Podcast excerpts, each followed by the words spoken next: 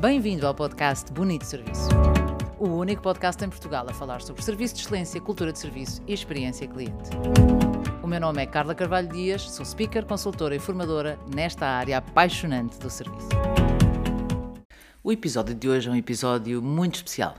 E é muito especial porque ele é dedicado à minha sobrinha mais nova, a Margarida, que esteve fora uma série de meses, estava, estava em França a trabalhar e que uh, chegou à altura de regressar, naturalmente com todas as saudades que nós temos uh, dela, até porque é uh, muito divertida, enche uma casa, é alma de uma festa, portanto estávamos todos ansiosos que ela voltasse. E a data prevista da Margarida chegar seria dia 21, sendo que no dia 19 a irmã mais velha, a Mariana, também minha sobrinha, com certeza, faz, faz anos e portanto era o aniversário da Mariana há coisa de um mês, sensivelmente, ela liga-me e diz: Olha, preciso que sejas minha cúmplice, porque eu vou chegar, na verdade, dia 19, mas quero fazer surpresa. Fantástico! Há lá melhor coisa e há lá melhor serviço ou melhor top service do que nós surpreendemos as pessoas de quem gostamos. E então foi uma excitação e andava a contar os dias, naturalmente. E ela chegaria no dia 19 de abril às 16. Uh, ainda estamos numa fase de organizar a casa e, portanto, os dias são uma grande azáfama. A festinha estava combinada a partir das seis, seis e meia e, portanto, era perfeito. Combinámos tudo, eu ia buscá-lo ao aeroporto e assim foi. Fui às quatro da tarde para o aeroporto, fui ver o voo, estava tudo ok, à tabela, o voo a chegar, sendo que eu tinha chegado no dia anterior de Paris e o voo tinha abanado bastante. Algo que por acaso me agrada, mas nem a toda a gente. E, bom, e lá fui para o aeroporto e estou a seguir o voo no, na aplicação de que segue os voos e a ver, e o voo a chegar e faltam 5 minutos para aterrar, 4, 3, 2, 1, eu vou ver o voo, a ver o voo e de repente o voo não aterra, eu olho, ok, o voo fez aquilo que vulgarmente se chama borregar. Ou seja, não aterrou. Estava um vento uh, assustador e, portanto, o avião não aterrou e eu pensei, ok, lá vai ter que dar a volta e aguardar para que o controle lhe dê autorização para aterrar. E fiquei a aguardar, ia vendo no radar e dizia previsto em 15 minutos. Pensei, ok, 15 minutos, vai dar a volta, vai voltar a tentar aterrar, apesar de que eu estava um pouco apreensiva, porque o vento estava mesmo muito, muito forte. Comentei com o meu marido, dizendo: Olha, o, o avião borregou. Ele disse: Pois os ventos estão muito complicados, tende a piorar. Lá ia eu vendo o avião, até que de repente vejo o avião já praticamente em Coimbra. E começa a achar estranho. Começa a achar estranho e eis que percebo que ele não ia voltar para trás e que ia aterrar no Porto. Bom, e assim foi.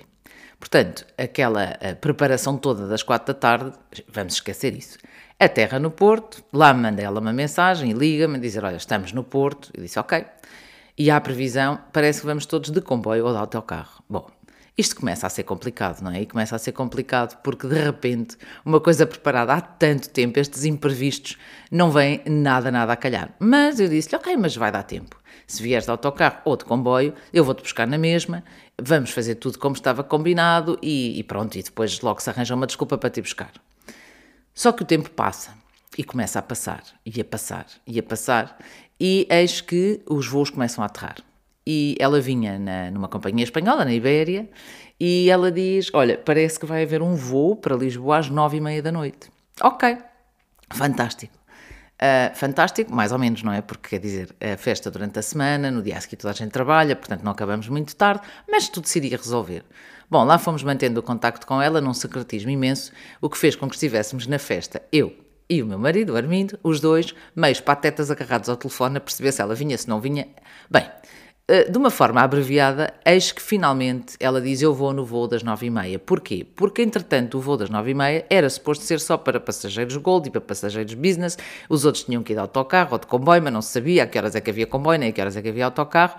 A rapariga já estava naturalmente devastada. Mas pronto, chega a notícia boa que é eu vou no voo das nove e meia. Portanto, nove e meia, máximo dez e meia, a casa da, da minha sobrinha Mariana não é longe do aeroporto, eh, dez e meia estaríamos em condições de fazer a surpresa. Bem, lá continuamos, estamos à mesa com uh, o Flight Radar a acompanhar o voo, ela diz, já estou no avião, estamos a mexer, e nós, yes, está, está quase, está quase, está quase. Continuo a olhar para o Flight Radar, o avião não se mexia. Estava ali, estava ali, estava ali, estava ali, eis que ela manda uma mensagem o avião está com um problema técnico. E, portanto, não sabemos quanto tempo vamos demorar para sair daqui. Bem, isto, isto é, é, surreal, não é? Quer dizer, de repente já não é 10 e meia, já se calhar é 11. o, o voo lá fica à espera, à espera, à espera, à espera, mas tínhamos ali um outro senão. É que tínhamos que arranjar um bom pretexto para não estragar a surpresa, apesar de tudo, para ir buscar. E então começamos a trocar mensagens, eu e o meu marido, de que desculpa é que vamos arranjar para ir buscar. Uh, e, e, lá inventámos uma confusão de uma ata que ele tinha que assinar e que tinha que sair e que era num instante. O que é facto é que toda a gente estava a achar o nosso comportamento um bocadinho estranho e nada igual ao, ao normal, ao habitual, quer dizer, costumamos estar muito mais descontraídos e não estamos agarrados ao telefone. E, bom, até que há uma altura em que já não tínhamos desculpas porque começou a dar o sono a toda a gente, lá está, elas trabalham no dia a seguir cedo, a minha sobrinha do meio também, também estava e também trabalhava cedo no dia a seguir, e eis que começa a acontecer um fenómeno que é, começa a minha mãe e também a minha irmã a dizer, vão-se deitar, vão-se deitar, e eu só dizia, não vão nada, a festa está ótima, não se vai ninguém deitar. Bom, uma coisa completamente nonsense que fez com que, inclusivamente, houvesse troca de mensagens entre as minhas sobrinhas do género, o que é que se está a passar aqui, na base do, porque eles não se vão embora.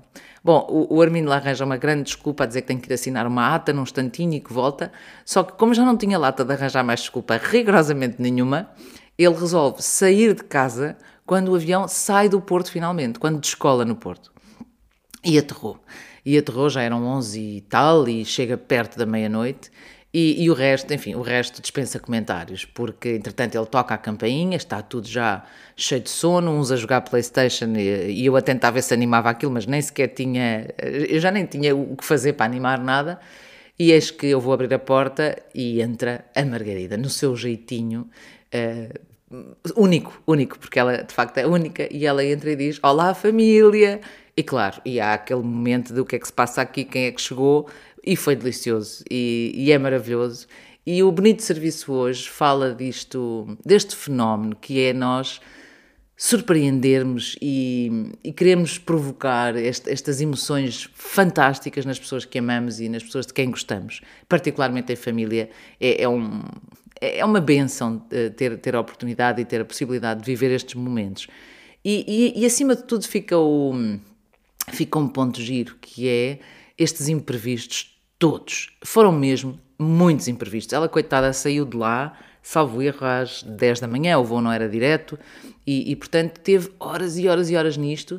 E a dada altura ela mandava-me mensagem e dizia assim: Isto não é normal, o que é que se está a passar com esta viagem? E eu só lhe dizia: Calma, uh, resiliência, é a tua resiliência posta à prova. E ela diz-me: Só pode ser. Uh, e entretanto ainda lhe disse: Olha, escreves um livro. Ela, um livro não, mas umas crónicas, garantidamente sim. Ela, quando chega, ainda dá mais por nós da viagem e que aos olhos de qualquer pessoa poderiam, de qualquer pessoa, de uma outra pessoa, poderiam ser pormenores dramáticos que resultassem num choro tremendo e uh, que azar eu tenho, e aos olhos dela pôs uma família agargalhada com tudo o que foi acontecendo nesta, nesta viagem absolutamente surreal. E, e hoje o episódio é isto: é, vale a pena esforçarmos-nos por surpreender aqueles de quem gostamos. E isto é, sem dúvida, muito top service. E foi um bonito serviço aquela viagem, uh, que, tão atribulada, tão complicada, mas que valeu seguramente muito a pena ter mantido a surpresa, que já agora eram, ainda estava ela no Porto com o avião variado no chão e manda-me mensagem a dizer, eles já sabem, eu disse, ninguém sabe nada ainda, ninguém sonha que vai chegar. Ao que ela responde, fixe, então ainda vai ser possível. Vai, vai ser possível, foi possível. Portanto, Margarida, continua assim, uh, idealmente com voos menos atribulados e, e, à minha família, claro, só posso deixar uma palavra de, de, agradecimento e a todos os outros que a história sirva, a todos vocês que esta história sirva para inspirar, nós surpreendemos aqueles de, de quem amamos, mesmo quando isso às vezes nos traz muito sacrifício, repleto de imprevistos, que foi o caso. Por hoje é tudo. Votos de boa semana, já sabe, mais dicas, artigos ou vídeos, visite o meu site em carlacarvalhodias.com. Bom serviço e até para a semana.